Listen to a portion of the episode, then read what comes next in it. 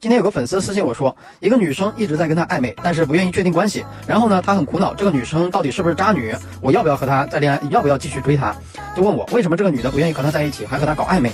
首先必须要说的，玩暧昧不分性别，男女生都有喜欢玩暧昧的。对此，两句话能精准的概括喜欢玩暧昧的原因：他不喜欢你，却喜欢你喜欢他；不想没人爱，却又不想和你在一起。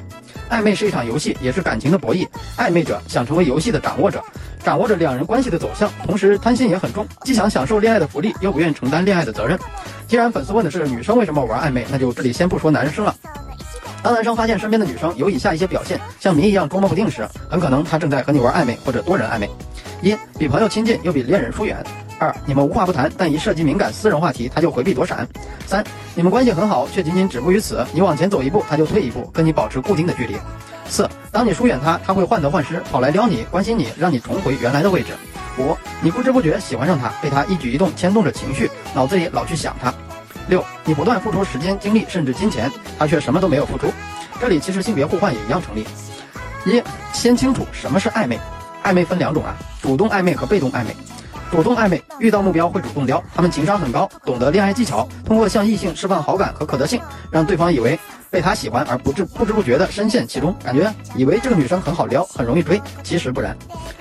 被动暧昧，对方先主动追求，玩暧昧者凭着不主动、不拒绝、不负责的态度继续保持往来，却不推进关系。那为什么女生会和男生玩暧昧呢？无论主动还是被动暧昧，女生的心理大体上有以下几种啊。一制造羊群效应，获得更多喜欢。养鱼心理学上有个羊群效应，比喻人的一种从众心理。恋爱里的羊群效应也存在，人们都会对有很多人追求的女生感到好奇，印象更好。如果女生能利用暧昧让身边异性发起攻势，就会造成异性缘很好的观感，让更多男生喜欢她，就是行情好，自己选择范围更大。二单纯好玩，当成乐趣。也有女生将暧昧当成男女之间的游戏，用来展现魅力，积累两性相处经验。他们会把目标瞄准追求自己的男生，暧昧就像他们抛来的诱饵或者隐性福利，让异性沉沦其中，自己却巍然不动。三单纯享受被人喜欢照顾的感觉，能被人喜欢是种认可和幸福，即使女生没那么喜欢你，也不妨不妨碍她享受这种被人追捧的感觉。他们之所以玩暧昧，是希望异性能对自己始终心存幻想，但绝不会跟你变成情侣，因为他只是喜欢你喜欢他。四。把被爱当成资本，满足自己的虚荣心。这种女生虚荣心很强，她们只是把被爱、被喜欢当成炫耀的资本，满足自己的虚荣心。而且她们的暧昧对象往往不止一个，可能跟你撩的时候也在跟其他人撩。五，害怕孤独寂寞，想有人陪。有的女生很怕孤独，没有男友前，她需要有个异性能随时回她信息、听她倾诉、陪她逛街，但内心没有做情侣的想法，只是单纯需要个精神伴侣。六，不想破坏关系，维持现状。他们会当对方的红颜知己。